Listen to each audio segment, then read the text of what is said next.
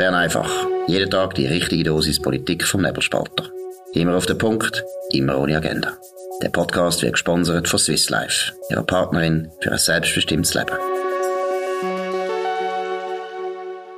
Ja, das ist Bern einfach vom 1. Dezember 2022. Ein bisschen außergewöhnliche Umstände. Ich bin an einem Business Lunch mit ähm, Leuten, äh, Investoren aus dem Baltikum, aus Israel und aus dem Wattland in Lausanne.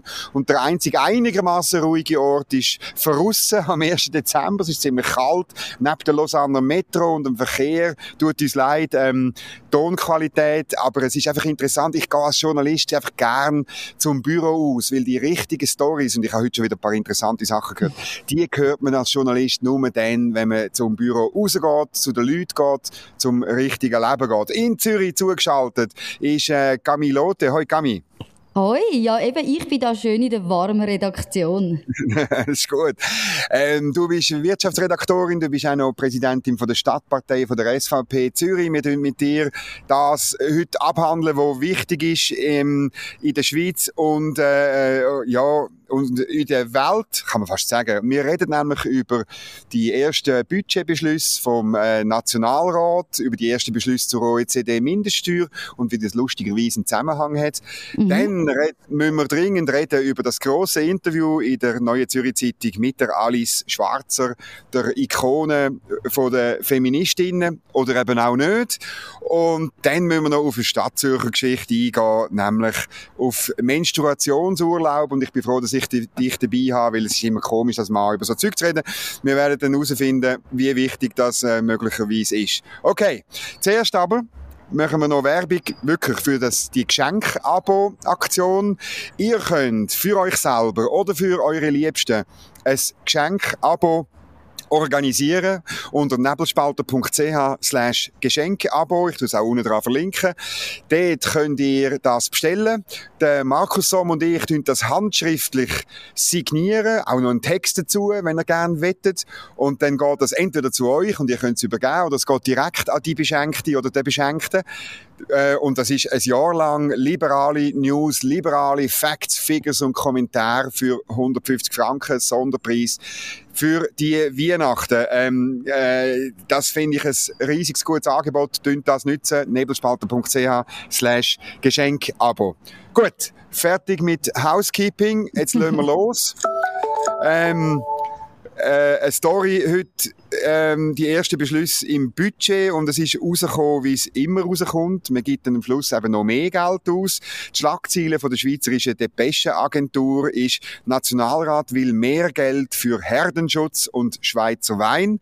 Das heißt nicht, dass man Wein kauft, sondern dass man Promotion macht für Wein. Es ist typisch, man gibt alle für irgendwelche Special Interest in dieser Budgetdebatte einfach noch mehr Geld aus. Wie tönt das für dich? Ist das in Zürich eigentlich auch so? Ja, ich habe immer das Gefühl, gerade wenn es ums Budget geht, also Stadt Zürich kommt ja jetzt dann auch, man sucht immer noch irgendeine ganz kleine Gruppe, die auch noch Geld bekommen können. Und ja, eben, muss auch sagen, nächstes Jahr sind Wahlen, ist immer eine gute Möglichkeit, dass man sich da als Politiker beliebt macht, indem dass man seine Wählergruppe, ja, ein bisschen Geld verschafft. Und die zweite Entscheid, auch wieder eine SDA-Meldung, Nationalrat will Personalausgaben des Bundes nicht reduzieren. Also eben, einerseits, man gibt mehr aus und, ähm, und irgendetwas einsparen, nein, lehnt man ab. Und das, obwohl äh, die Bundesverwaltung wächst und wächst und obwohl ja die Bundesverwaltung auch der bestzahlte Lohnsektor ist. Der Durchschnitt äh, Bundesangestellter kommt 123.000 Franken über pro Jahr. Das ist mehr als zum Beispiel Beispiel äh, im Finanzsektor, wo tatsächlich Geld erwirtschaftet und nicht nur vernichtet wird. Und es ist auch mehr als in x anderen Orten. Und ich, es ist einfach verrückt, man bringt irgendwie das nicht an. Insbesondere jetzt äh, wegen der Mitte, muss man jetzt schon erwähnen, nicht nur wegen links, grün, mhm. sowieso, aber auch wegen der Mitte kommt man einfach nicht vom Fleck. Die Verwaltung, die wächst und wächst und wächst. Ja, es ist wirklich so. Also, man hat das Gefühl, Personalabbau, das ist eigentlich gar nicht möglich. Aber wir haben gesehen, jetzt im Nationalrat hat es ja, ähm, was ist ein Antrag von der SVP, dass man da eben dass man die Stellenaufstockung verhindern möchte. Es ist auch darum gegangen, eben um die Social Media Stellen. Der Bund hat ja zehn Leute angestellt für Social ja. Media, dass man die streicht. Aber eben für die SP habe ich gelesen, Barbara Gysi, sie findet, man solle nicht kürzen. Die Bundesangestellten, die machen eben eine gute Arbeit, die sind stark belastet. Aber es ist für mich einfach eine Einbahnstraße. Es ist einfach immer mehr Personal. Ja, und man muss da noch erwähnen, Barbara Gysi, SP St. Gallen, übrigens auch im Ständeratswahlkampf. Sie wird gerne äh, den Sitz von Paul Rechsteiner erben. Sie ist Präsidentin vom Personalverband des Bundes, also von allen Bundesbeamten. Und äh, das ist natürlich klar, äh, je mehr Bundesbeamte das es gibt und je mehr die verdienen, desto mehr Geld hat der Personalverband des Bundes mhm. und desto mehr Geld ist auch um für die Barbara Gysi. Also äh, ja, man muss jetzt einfach mal sagen, man schafft da in Hosensack und man tut es nicht einmal richtig offenlegen. Ja, ich habe dann noch gesehen, der Alois Gmür aus der Mitte, der dann gesagt hat, ja, wir müssen dann schon prüfen, den Sinn und Zweck von jeder einzelnen Stelle im Bund. Aber ganz ehrlich, wenn man möchte, dann findet man in der Verwaltung eigentlich überall eine Begründung, wieso es die Angestellten braucht. Habe ich also ganz schwach gefunden. Ja, look, Alois Gmür, ähm, Kanton Schweiz, Mitte, kenne ich wahnsinnig gut. Äh, Bierbrauer von Einsiedeln, toller Typ. Aber ich habe schon mit ihm gestritten, weißt du, über das. Ich habe schon gesagt, Wiesel, das, das langt doch einfach nicht. Wie du sagst, es langt doch einfach nicht. Der Bund muss dann anschauen. Nein, ihr müsst als Parlament Verantwortung übernehmen. Aber es ist einfach seit Jahren, man ist nicht bereit, wirklich einzugreifen und zum Beispiel einem Bund Vorgaben zu machen. Also man könnte ja auch, wenn ich es richtig im Kopf habe, sind Personalkosten vom Bund irgendwo bei 6,3 Milliarden. Sie sind, glaube ich, vor zehn Jahren noch unter 6 Milliarden gewesen oder? Dann könnte man ja. einfach sagen, okay, die Welt ist ja nicht so viel komplexer geworden. Und wenn, dann müssen wir auch sagen, dank Digitalisierung sollte man auch können gewisse Sachen einfacher machen. Also gut, wir sagen, geben eine Vorgabe am Bundesrat, 6 Milliarden sind genug. Das ist jetzt das Jahr, jetzt kein so einen Antrag gegeben, aber ich glaube, vor zwei Jahren hat es so einen Antrag gegeben. Und auch dann, der Alois Gmür dreht dann mit den Augen und sagt, ja, Dominik, weisst, ja, das ist eben schwierig und so, ja, und eben, am Schluss kommen dann so Sätze raus, wie der du ähm, zitiert hast. Ja, man soll dann als wirklich jede einzelne Stelle überprüfen. Ja, Herrgott Sterne, wer macht macht das denn? Das eidgenössische Personalamt macht das nicht. Das müsstest du aufstocken um 300 Stellen, wenn ich du müsstest sagen. prüfen. Das geht ja nicht, oder? Ja. Du bräuchtest neues Personal, um das Personal überprüfen. Genau, es braucht klare Vorgaben. Und ich muss einfach sagen, die, die, wenn, wenn da die Mitte nicht bereit ist, das mitzumachen, dann, äh, dann haben wir wirklich ein Problem. Dann haben wir halt immer mehr Leute, die immer mehr verdienen auf Kosten von immer weniger anderen, die Leistungen erbringen und Steuern zahlen. Und äh, das, das, das geht am Schluss einfach nicht auf. Ja, es ist wirklich so, von irgendwo muss ja das Geld kommen. Und ich habe das Gefühl, das vergisst man eben amix in Bundesbern. Ich weiß nicht, ob das einfach eine Zürich-Perspektive ist, die ich da habe. Aber es ist ja so, der Staat hat ja grundsätzlich kein eigenes Geld. Das ist immer das Geld von anderen, das Geld, das andere erwirtschaften müssen. Und trotzdem habe ich das Gefühl, jetzt mal, wenn Session ist, dass ich am liebsten anschauen weil einfach mehr Geld ausgegeben wird. Das ist so. Und ähm, ich kann noch verweisen darauf auf äh, das Gespräch von unserer Federal, wo dann äh, heute Abend auch noch, Donnerstag äh, online gestellt wird. Dort gibt der Chef von Alois Gmür, der Philipp Regi, Fraktionschef von der Mitte, gibt offen zu, Geld ausgeben sei halt äh, lustiger als, äh, als sparen, oder? Äh, gleichzeitig sagt er aber auch, und das will ich allen ins, ins, äh, ins, wie sagt man, ins Poschettli schreiben, er sagt auch, wer nicht bereit ist zu sparen, der soll eigentlich, der Politiker, die Politikerin soll eigentlich nächstes Jahr gar nicht mehr antreten zu den Wahlen. Wenn das passiert, Gami, dann bin ich schon glücklich. dann wirklich, hoffen wir, das kommt so. So, jetzt müssen wir das Thema komplett wechseln. Von der von der konkreten Welt, vom Budget von der Schweizerischen Eidgenossenschaft zu einer unglaublichen Ikone vom Feminismus. Mittlerweile, glaube ich, in Deutschland the most hated feminists und lustigerweise nicht einmal unbedingt von den, ähm, von den Männern, äh, sondern durchaus von ganz vielen jungen Frauen, Feministinnen.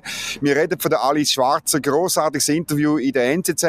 Ähm, ja, wie, wie, wie wirkt das auf dich? Wie hast du das gelesen, auch, auch als Frau natürlich? Ja, eben, sie wird Sie, jetzt, also sie wird 80. Ich habe sie jetzt, gerade jetzt, gestern hat sie ganz viel Docs über sie gehabt. Ich habe immer noch das Gefühl, die ist fit und sie mag immer noch streiten. Und das ist auch das, was sie ja immer ausgemacht hat, eben die Streitlust. Und das Interview ist wirklich, also es ist genial. Wenn man das liest, die Frau weiß, von was sie redet. Und vor allem, sie spricht Sachen an, die eben gerade junge Feministinnen eben hässig machen. Sie geht zum Beispiel aufs Kopftuch ein. Sie ist ja ganz klare Gegnerin vom Kopftuch. Sie sagt, das ist eben zum Beispiel äh, ein Symbol vom politischen Islam. Es werden Frauen verschleiert für den politischen Islam und sagt eben auch ganz klar, das gehört nicht in öffentliche Institutionen. Und damit macht sie sich halt nicht beliebt. Ja, das fällt mir auch auf. Oder, ich meine, sie, sie ist letztlich eine Generation Feministin, die auch wirklich noch hat müssen kämpfen. Das sage ich jetzt halt mal. Ich glaube wirklich, ihre Kampf, gerade auch zum Beispiel in der Abtreibungsfrage und so, dass ja, das ist nötig gewesen. Das ist sogar für, für viele Männer, ähm, muss man sagen, äh, wir, wir können irgendwo eingestehen, das hat es gebraucht, die Alice Schwarzer, obwohl ich sie, ich habe ehrlich gesagt immer ein bisschen halt so aufgesetzt, so aktivistisch, wie, wie, wie das halt manchmal ist. Aber das ist wahrscheinlich, das ist wahrscheinlich nötig gewesen, gebe ich offen zu. Und jetzt aber, jetzt ist etwas ganz anderes am Laufen. Jetzt, jetzt tut man die weil sie irgendwie gewisse Sachen, weil sie irgendwie gewisse Sachen zu Ende denkt, habe ich manchmal das Gefühl. Gerade im, du hast es angesprochen, zum Beispiel im, im Thema Islam oder auch, auch bei, bei der ganzen Transgender-Diskussion, weil sie die Folgen richtig bedenkt oder richtig, einfach zu Ende denkt. Folgen, was es denn bedeutet, wenn eine, eine Transfrau, die biologisch ein Mann ist, einfach ähm, ins Frauenhaus kann gehen oder ins Frauengefängnis oder, oder in die Umkleidekabine vor der Frau im Schwimmen. Also sie denkt es einfach zu Ende und kommt dann zu Schluss, wo halt nicht in den Zeitgeist passen und statt sich anzubieten, anzupassen, macht sie das, was Alice Schwarzer immer gemacht hat, sie gibt komplett Gas. Kannst du noch so ein bisschen aus dem Interview erzählen? Ja, also eben, es ist sicher mal das Interview natürlich, wo sie auch sagt, eben in dieser Trans-Diskussion wird sie als TERF bezeichnet. Das ist ein Begriff für ja, eher sehr neumodisch, wo man vielleicht nur aus Twitter kennt, aber das heißt Trans Exclusionary Radical Feminism.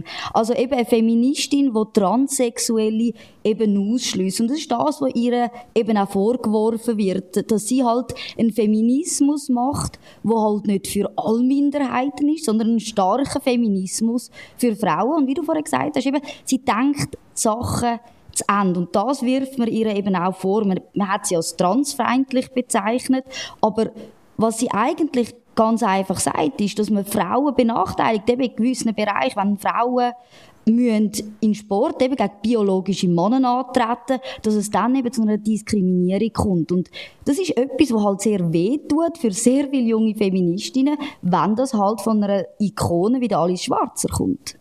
Aber das ist ja komisch. Das heißt, die, die jungen Feministinnen, die sind eigentlich nicht nur Feministinnen, sondern sie sind für, für äh, für die Unterstützung von allen Minderheiten. Aber sie nennen sich weiterhin Feministinnen. Das ist ja komisch. Dann müssten sie doch, äh, sagen wir mal, sie könnten sich ja als, äh, äh, sie müssten eigentlich einen neuen Begriff finden. Irgendwie Minoritism. Sie haben einen Begriff. Sie haben einen Begriff. Und zwar, das ist gestern eben in dieser Doc auch im ersten gekommen. Ähm, der Begriff heißt intersektionaler Feminismus. Und das ist Feminismus, wo aber einfach alle Minderheitengruppen einschließt, die diskriminiert werden. Aber das ist ja, ja dann faktisch, ist ja das ein Feminismus, wo eigentlich nicht ein Feminismus ist, sondern ein, ein beliebiger Minderheitenschutz für alle. Also gibt es denn das auch für mich als, als ähm, Innerschweizer Katholik, werde ich dann auch von diesen Feministinnen beschützt oder als ähm, äh, ähm, weißen alter Mann? Das soll auch eine Minderheit sein oder ist denn, ja, ist, wo ist denn, wo ist denn fertig? Ich glaube eben, es ist genau das. Es ist nicht enddenkt, oder? Es ist einfach eine Bewegung, die alles möchte einschliessen aber ich habe das Gefühl, und das beobachtet man immer mehr, das implodiert langsam ein bisschen, oder? Weil irgendwo muss man anerkennen, dass es Anliegen gibt von Minderheiten, die sich halt gegenseitig widersprechen. Eben wenn wir genau denken im Sport, oder? Die, die biologischen Frauen gegen einen biologischen Mann, der sich aber als Frau fühlt, ja, das sind zwei Interessen, die gegensätzlich sind. Ja, man muss auch bei den Berufen denken oder auch in der Politik, wenn ich denke, dass im deutschen Parlament Politikerinnen sitzen oder eben Transfrauen, also früher waren sie mal ein Mann gewesen, und dann hat man aber Frauenlisten und dann nehmen die Transfrauen eben den Sitz von einer biologischen Frau und dann sieht man eben genau, es wird zum Problem. Es sind Anliegen, die sich gegenseitig widersprechen, aber auf das hat man eben keine Antwort. Ja, die Antwort wäre ja, dass man irgendwo durch, ähm, also wieder, wieder genau anschaut, was ist eigentlich wahr was ist eigentlich, oder, was ist eigentlich eine Frau? Oder das ist die, die, die grosse Frage von dem, von dem, die tolle Frage von dem tollen Film von Matt Walsh, oder What is a Woman? Wo genau. Leute gehen fragen, was ist eigentlich eine Frau? Und das ist ja, das Verrückte, ist, dass man immer gewusst, also, oder auch immer noch, wir zwei, wir wissen, was eine Frau ist, was eine Frau ausmacht, aber wenn du dann bei diesen jungen Feministinnen, die nur noch intersektional denken, das verwischt ja einfach alles. Ja, es hat da wirklich aus dem NZZ-Interview ein ganz spannendes Zitat von der Alice Schwarzer, wo sie sagt, der Mensch bleibt, auch wenn er Hormone nimmt, auch wenn Frau die Brüste amputiert, die Genitalien verstümmelt, lebenslang biologisch weiblich oder männlich. Und damit macht sie sich halt einfach unbeliebt, eben genau bei diesen Jungen. Und ich glaube, im Endeffekt wird sie Recht behalten, wie sie das schon immer gehabt hat und sie wird eigentlich auch wahrscheinlich noch in den nächsten zehn Jahren als Feministin gebraucht werden. Einfach in anderen Fragen. Nicht mehr vielleicht in der Frage von der Abtreibung, sondern halt in der Frage von der Trans- äh, Gender-Ideologie oder halt in der Frage von, von Recht zwischen Frauen und Männern. Ich glaube, da wird sie wichtig bleiben. Warum sind denn die Feministinnen, eben, wo du gestern in einer Fernsehdoku über Alice Schwarzer siehst, was, was wollen denn die erreichen, indem sie das komplett auflösen und nur noch intersektional, ich kann das fast nicht aussprechen, intersektionalen Feminismus praktizieren? Was ist denn, weißt, was machen sie denn, wenn sie es schaffen? Was machen sie denn anders? Ja, es ist, glaube ich, einfach ein, ein Dogma, das dahinter ist, oder? Es gibt Minderheiten und all die Minderheiten muss man jetzt wieder berücksichtigen. Man muss ihnen etwas zugestehen. Man muss auch eingestehen, dass man sie unterdrückt hat. Aber wenn man sich das anschaut, oder? Ich habe die ganze Doc angeschaut und es ist einfach nur Kritik. Es heißt einfach, die werden unterdrückt und Alice Schwarzer macht das falsch. Aber eben Lösungsvorschläge oder konkrete politische Anliegen, wo man muss sagen, ja, da, da ist etwas dahinter, die sind eben dann nicht da. Und das ist eben das, mhm. was man einfach merkt. Ich glaube, weißt, es geht dann ganz stark ums Auflösen von Gewissheiten. Am Schluss geht es wirklich ums Auflösen von richtig und falsch. Das Auflösen von wahr und, und, und Lüge. Es geht ums Auflösen von Gewissheiten, die letztlich soziale Normen begründet, auch wie wir miteinander umgehen. Wie eben wie Männer mit Frauen umgehen, wie Frauen äh, mit Männern umgehen, wie dass wir in dieser Gesellschaft leben. Das wird man alles auflösen und letztlich ist das dann, aber das ist jetzt ein bisschen ja, manchmal habe ich das Gefühl, es geht wirklich darum, das Auflösen von diesen privaten Normen und Gegebenheiten und, und, und, und Regeln, wie wir miteinander umgehen, weil, weil das irgendwie äh, letztlich ein, ein, ein Dorn im Auge ist. Ja, absolut. Also, auch eben in dem, in dem NZZ-Interview sagt Alice Schwarz eben, das biologische Geschlecht, das können wir natürlich nicht abschaffen, das wäre absurd. Weil es ist eben eine Realität, das biologische Geschlecht ist eine Realität und eben keine Frage von der Befindlichkeit. Ja, ja. Und da merkt man eben, dass, dass die Illusion und die Realität halt nicht zusammenpassen. Jawohl, das biologische Geschlecht ist eine Realität und die führt auch dazu, dass eigentlich nur äh, in, in, aller Regel, jetzt muss ich aufpassen, was ich sage, ein Geschlecht ähm, äh, einisch im Monat ähm, äh, ein, ein Phänomen hat, wo man Menstruation nennt und der Zürcher Gemeinderat hat ein Postulat überwiesen gestern Abend, wo städtische Angestellte einen Menstruationsurlaub bei starken und wiederkehrenden Schmerzen ermöglicht. Jetzt äh, sag du mir, braucht's das? Ist das wichtig? Ja, willst du das also, beim Nebenspalter auch gern? Wenn ich wahrscheinlich Ja sage, würde jetzt Kündigung kommen. Nein, überhaupt nicht. Sondern es braucht es überhaupt nicht. Wenn man tatsächlich wirklich starke Schmerzen hat und nicht kann arbeiten, dann braucht es doch nicht eine extra Entschuldigung, nicht eine extra Regel dafür, sondern da kann man angehen und sagen, hey, kann man sagen, das ist das sind Bauchschmerzen, die ich habe. Ich kann heute nicht ins Büro kommen und dafür hat man Verständnis. Ich brauche doch nicht eine extra Regel, wo das definiert, dass es im Fall von der, von der Menstruation, dass es dann fünf Tage sind, das werden ja fünf Tage pro Monat, kann man dann beziehen. Aber wenn ich eine andere Krankheit habe, muss ich zum Beispiel schon nach drei Tagen zum Arzt und ein Arztzeugnis holen. Das ist total absurd. Das ist einfach eine Sonderbehandlung, die man da einführen für die Frauen. Und das ist eben das, was mich stört. Weil es ist nicht Gleichstellung. Es macht mich nämlich als Frau für meine Arbeit Geber unattraktiv, wie der mir dann müsste theoretisch gesehen fünf Tage zusätzlich geben. Mhm. Und zwar pro Monat. Also, da muss man schon sagen, es geht um fünf Tage pro Monat. Die Anna Beatrice Schmalz, äh, Grüne, hat das äh, gefordert in einem Postulat. Sie hat gesagt, das sei eine feministische Forderung. Ich weiß jetzt nicht, ob das jetzt auch intersektionaler Feminismus ist oder nicht, aber da ich kenne mich also wirklich zu wenig aus. Das Und ist es. Das ist es. Wieso? Weil ich habe das nachgelesen, man hat gestern im Gemeinderat auch noch ganz klar müssen betonen, das gilt auch für trans- und nicht-binäre Menschen. Okay, also das gilt auch dem Fall für Männer, die sich als Frau fühlen und gar keine Menstruation haben.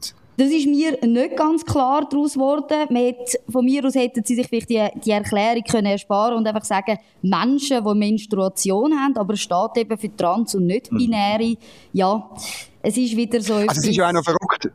Ähm, so viel ich weiß, also nein, das haben wir mal im Bio-Unterricht gehabt. Man hat ja auch als Frau nicht ein Leben lang Menstruationsbeschwerden, sondern irgendwann kommt Menopause. Und, und ähm, also es ist ja auch noch verrückt. Ähm, also ich, es, ist, es fördert so eine Regelung, würde natürlich insbesondere eine Förderung sein auf dem Arbeitsmarkt für ältere Frauen, oder? Genau, ich, ich habe auch gedacht, das ist die grosse Chance für Frauen über 50, 55, dass sie das jetzt im Bewerbungsgespräch dann können vorbringen und sagen, also ich menstruiere dann nicht mehr. das ist unglaublich. Was für eine Welt. Es ist wirklich was für eine Welt. Gut, aber jetzt muss ich wirklich noch, das Interessante an der Frau Schmalz ist ja, dass sie eben betont hat, es ging eben nicht, wenn es einiges mal weh tut und dann können wir heim. Und sie hat dann eben als Antwort gegeben, ja nein, es ging eben um regelmäßige Absenzen, also tatsächlich in Zukunft bei der Stadt Zürich, junge Frauen, äh, so bis rund um 40, 42, äh, je nachdem, haben einfach ähm, äh, zwölfmal fünf Tage mehr Ferien. Das gibt also nochmal äh, 50, nochmal 60 Tage zu den eh schon irgendwie sechs äh, Wochen, die man wahrscheinlich beim Start hat. Äh, ähm, mich korrigieren. Das ist ja wahnsinnig. Die Leute, die fehlen ja dann die ganze Zeit. Ja, und ich habe mich jetzt auch gefragt, ganz ehrlich, über die fünf Tage, oder? Führt da dann jemand irgendwie Einträge, oder? Zum schauen, dass das Natürlich. auch im gleichen Abstand ist, oder? Dass man kann sagen, das sind tatsächlich Regelschmerzen.